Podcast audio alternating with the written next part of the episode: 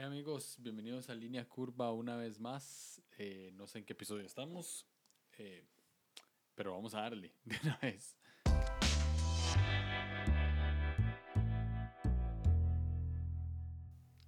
Cometí el enorme error de volver a abrir Twitter desde que empezaron las elecciones presidenciales aquí en Costa Rica hace poco, este, relativamente poco, ¿no? O sea, como, no sé, por ahí eh, enero las, las abrí, ya fueron las elecciones de febrero, eh, quedó el que no quería que quedara sobre eh, el otro que tampoco quería que quedara, sobre el otro que tampoco quería que quedara. O sea, quedó para mí el peor de todos los que podían quedar.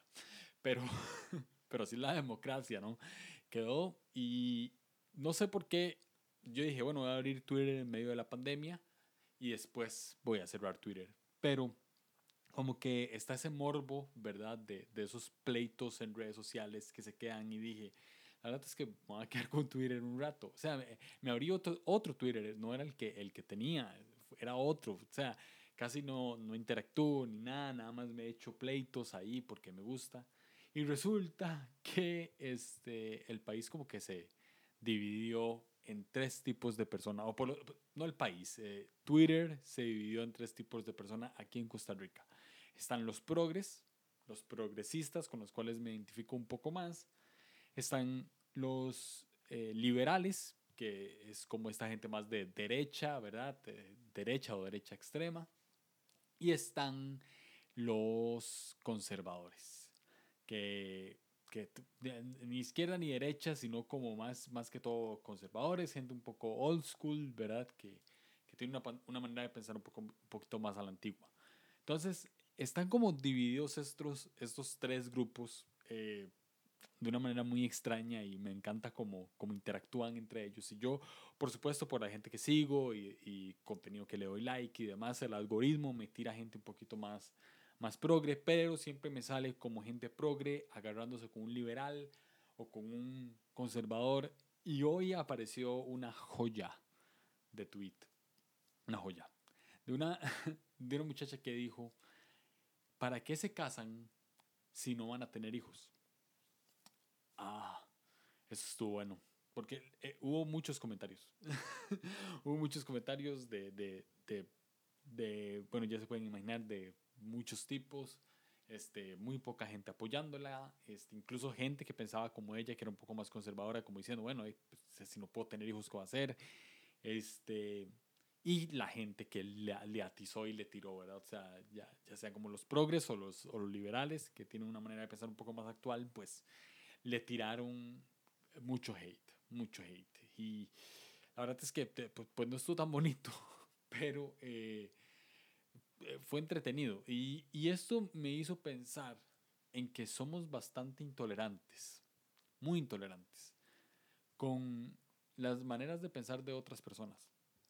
Eh, por supuesto, yo no, estoy no, no, no, no, la voy a defender, ni mucho menos, si no estoy eh, de acuerdo con lo que ella dijo. O sea, el matrimonio es más que, que tener hijos. Eh, su manera de pensar es un poco más conservadora.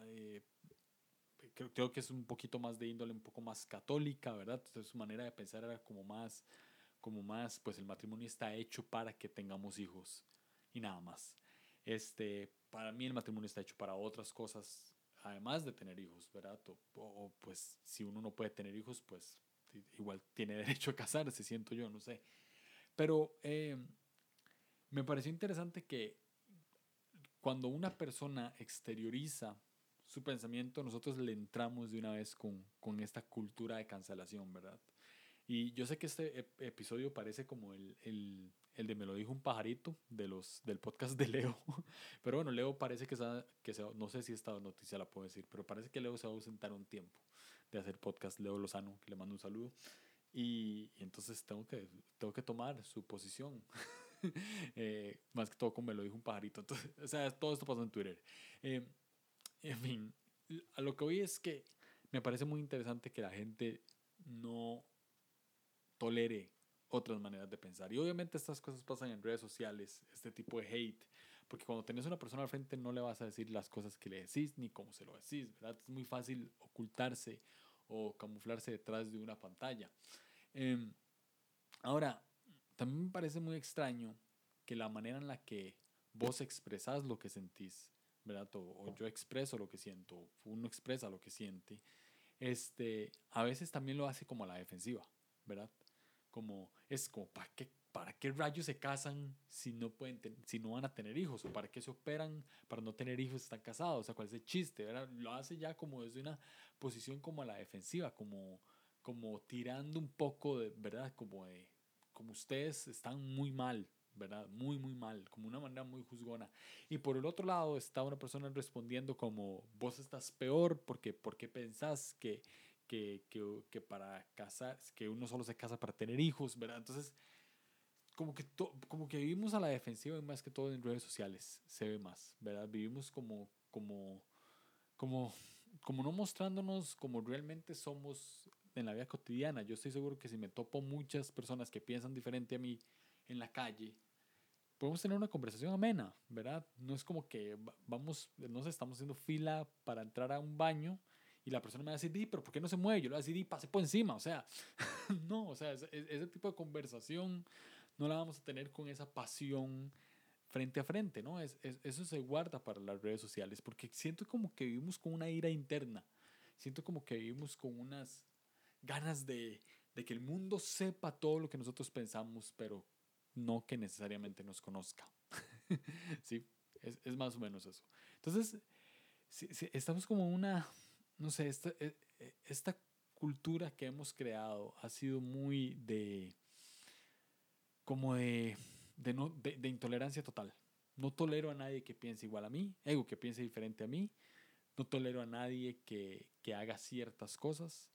Y voy a mostrar todo ese odio desde plataformas sociales así lo voy a hacer porque, porque, porque creo que es la manera en la que tengo de desahogarme. Y la verdad es que no juzgo a ningún, a nadie, pues eh, todos somos así, yo también lo he hecho muchas veces. Una de las, de las tantas razones por las cuales cerré Facebook en mi momento era porque eh, me pasaba agarrando con un montón de personas, ¿no? Siempre he sido como un poquito medio rebelde en cuestión de iglesia, entonces ponía cosas que a mucha gente de la iglesia no le gustaba y, y pues me agarraba ahí en Facebook, pero cuando llegaba el domingo pues lo abrazaba y lo saludaba, ¿no? De la manera más hipócrita posible. Entonces, este, una de las tantas razones por las cuales cerré Facebook es porque sabía que mis motivaciones no eran buenas a la hora de, de, poner un post, ¿verdad? Y ya otra de las razones es porque Facebook me pareció demasiado aburrido, pero esas son otras cosas, lo cerré antes de eso. Eh, una de las razones por las cuales también había cerrado Twitter era justamente por lo mismo y creo que me estoy encaminando otra vez a volverlo a cerrar porque porque ya a veces tengo como la impulsi, como la verdad el impulso de, de, comentar algo y decir bueno estás, estás, estás mal y verdad y es como esta este eh, esta creencia extraña que tiene uno de que, de que uno es el que tiene la razón y los demás están equivocados ¿no? y eso no es nada más que ser muy conservador con nuestras ideas. ¿Por qué no podemos explorar ideas nuevas? ¿Por qué no podemos pensar que otras personas también tienen buenas ideas? ¿Por qué no podemos pensar que otro grupo de gente también tiene buenas ideas? Algo que descubrí mucho con las ideologías eh, políticas, más que todo en este, en este tiempo de elecciones, donde se hicieron bandos, más que todo en el ambiente joven, bandos de izquierda y de derecha, y algunos muy conservadores y demás. Este, algo que noté mucho es que la gente se, se cega un poco con su ideología política y creen que todo lo que hacen sus candidatos está bien y es justificable, ¿verdad? O sea, por, por, por ponerles un ejemplo, yo voté por un candidato presidencial que no está de acuerdo con las zonas francas en Costa Rica. Para mí es un error. Yo quiero las zonas francas en Costa Rica porque generan empleo. Entiendo la razón por la cual mi candidato presidencial está en contra, pero eh, no estoy no estoy de acuerdo con él en ese sentido. Ahora, ¿por qué voto por él? Pues porque tiene otras ideas con las cuales yo concuerdo, ¿verdad? Que son la mayoría eh, con respecto a otros candidatos. ¿verdad? Así funciona la democracia. Vos elegís el candidato presidencial con el que te sentís más, eh, más familiarizado, ¿verdad? con, sus, con sus ideas, con su partido, etc.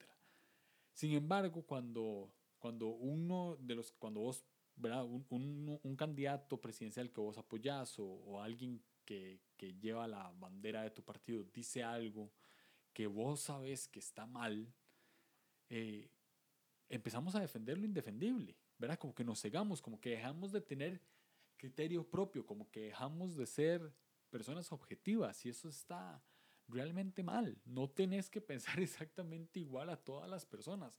Se vale caminar en diferencia. De hecho, estamos diseñados para caminar en diferencia porque somos personas con pensamientos diferentes. No todos pensamos lo mismo, no todos eh, sentimos lo mismo, no todos nos apasionamos por lo mismo. E, es así. Entonces, eh, creo que nos volvemos intolerantes porque pensamos muy en el fondo que solamente nosotros tenemos la razón, que solamente nosotros sabríamos cómo gobernar un país, o que solamente nosotros sabríamos cómo liderar una iglesia, o que solo nosotros sabríamos cómo hablar de ciertos temas, etcétera, etcétera, etcétera. O sea, sentimos que nosotros tenemos la razón.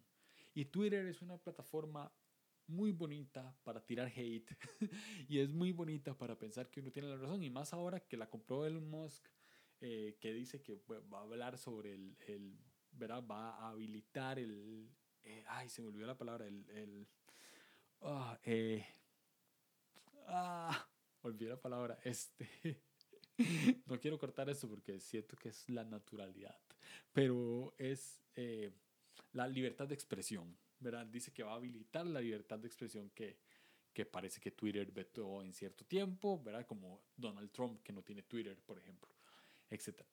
Entonces ahora va a ser como, como más libre todavía el hecho de tirar más hate y decir lo que te sale, ¿verdad? Y yo siento, yo Julio Navarro, este es un pensamiento muy personal, yo siento que la libertad de expresión tiene que tener un límite. sí, o sea, en cierto sentido, eh, tiene que tener un límite la libertad de expresión, ¿verdad? Porque cuando hay, hay libertad de expresión que puede ofender a la mayoría de la población o que puede ser eh, ofensivo para, para ciertas minorías, no sé, etcétera. O sea, la libertad de expresión debería tener un límite. Ese es mi pensamiento. No sé si estoy bien, no sé si estoy mal, no sé si me va a tirar hate por, por decir esto, pero es mi pensamiento. La libertad de expresión debería tener cierto límite. Pero cuando la vivimos sin límite, entonces podemos decir lo que sea, como sea, y no sabemos cómo va a perjudicar a otras personas. Pero sobre todo, no estamos entendiendo el ego que está detrás de eso, que lo estamos diciendo porque nosotros pensamos que solo nosotros tenemos la razón. Nos cegamos con cosas, ¿verdad? Como defender lo indefendible. Tirás hate cuando, cuando sale una persona que abusa sexualmente de alguien lo cual es válido, siento yo, ¿verdad? O sea, está válida la protesta. Digo tirar hate porque es como la, la manera coloquial de decirlo hoy en día, pero está bien la protesta, levantar la voz, eh, de señalar lo que está mal, pero cuando una persona que vos admirás abusa sexualmente a alguien, a veces te quedas callado, ¿verdad? O, a veces lo defendés, ¿verdad? Entonces es como, tenemos que ser objetivos y tenemos que tener criterio propio y, tenemos que, ser conscientes también de cuáles son nuestras palabras y de por qué las decimos, ¿verdad? Aunque sea en un tweet, aunque sea un post de Facebook, aunque sea en una historia de Instagram, hay que pesar cuál es la motivación detrás del por qué decimos lo que decimos. La, la, la Biblia señala que es, es, más sabio el que calla, es más sabio el que, el, que, el que a veces guarda sus emociones, el que a veces simplemente guarda silencio ante, ciertos temas. Y mi consejo más real es, si no sabes de ciertos temas, no opines tampoco, ¿verdad? Porque puedes salir herido de tanto bombardeo, porque ahorita en estos tiempos las redes son diseñadas para bombardear, o sea, te, bombardean por todo lado. Si, si cometes un error que, que, lo más probable va a durar 15 segundos, ese error te, te puede llevar meses de hate, o sea, en los últimos días aquí en Costa Rica salieron dos influencers diciendo cosas de las cuales yo también estoy muy en contra o haciendo burlas de las cuales yo también estoy muy en contra. Y me di cuenta que yo también participé como en ese hate, ¿verdad? Como, vea esta madre que ¿cómo va a decir eso? El rey este, no, no, no, tiene cerebro, ¿cómo se le ocurre decir ciertas cosas, ¿verdad? Este, es demasiado conservadora o o, es demasiado clasista, etc. Y aunque, aunque haya mucha razón en lo que, ¿verdad? En lo que siento que pienso, y aquí, ¿verdad? Porque uno cree que no tiene la razón, pero aunque mayoritariamente o con sentido común se sabe que que, que el, pues lo que, lo que la, la persona hizo está mal, aún así uno daña más a la persona. O sea, como que la, la, quiere hundir, la quiere desaparecer de este mundo y empiezan a decir que son tontas, que son brutas, que, ¿verdad? O, o, que, que, no deberían de existir. O sea, y, yo creo que uno no tiene que eh, debatir personas, uno tiene que debatir argumentos, es diferente. El argumento no define a la persona, ¿verdad? Una persona sí define el argumento. Entonces, es diferente, ¿no? debatir eh, argumentos es muy diferente a, debatir personas, porque al final lo que vos querés en, el fondo es herir a la persona. Y a veces nada más hay que decir que un argumento está errado. Obviamente todo en diferentes casos, etc. Pero bueno, el punto es, para no irme por las ramas, que estamos en un mundo eh, donde es muy fácil cancelar a alguien, es muy fácil tirar hate y por supuesto es cada vez más difícil darle gracia a alguien. Y yo entiendo que, que dar gracia y perdón a ciertas personas eh, pues no se lo merecen o, o, o, no es algo que está dentro de nuestra naturaleza o, ¿verdad? Como, no sé cómo lo quieras ver, pero este, yo sí creo en la gracia y sí creo en perdonar a gente y sí creo en darle oportunidad a otra persona. Ahorita, si te equivocas en 15 segundos haciendo un video despectivo, este, te tiran hate durante, durante tres meses, aunque hayas pedido perdón, ¿verdad? O sea, ya ni, ya ni siquiera se vale disculparse, ya te cancelan de una vez, no, no puedes ni siquiera dar la cara para pedir perdón. Si no pedís perdón es peor y si, y si pedís perdón igual no sirve de nada. Entonces, eh, yo creo que mi mensaje sería como aprendamos a dar gracia, aprendamos a, a perdonar, aprendamos a dar gracia a personas que piensan muy diferente a, nosotros o que actúan muy diferente a nosotros. Obviamente hay niveles, ¿no? O sea, este, hay niveles de todo, pero yo me estoy refiriendo más que todo en maneras de pensar, ¿no? Cuando, cuando hay alguien que piensa diferente a vos, también tienes que, que, que analizar por qué esa persona piensa como piensa y por qué vos crees dentro de tu ego que vos tenés razón. ¿Cuál es la, cuál es, cuál es la explicación de por qué vos tenés razón y los demás no? ¿Verdad? Y esto es, pues obviamente me escupo a mí mismo, perdón la, la expresión tan fea, pero, pero es cierto, muchas veces yo soy muy testarudo en pensar que solamente yo tengo la razón en mi manera de pensar y que nadie más eh, tiene, tiene, tiene la razón todos los demás están equivocados, etc. Entonces, eh, quería compartir esto porque lo he sentido esta semana específicamente y porque me gustaría que toda la gente que escucha este podcast haga un ejercicio de analizar su ego, ¿verdad? Y, y, de y cuando llega alguien con una persona, con una mentalidad diferente a la tuya, pues le des gracia, la escuches, analices por qué esa persona piensa lo que piensa. Y no esta persona tiene que cambiar tu manera de pensar, pero por lo menos puede ser diverso en saber que existen otros pensamientos y que el tuyo tal vez no necesariamente es el, es el correcto, ¿no?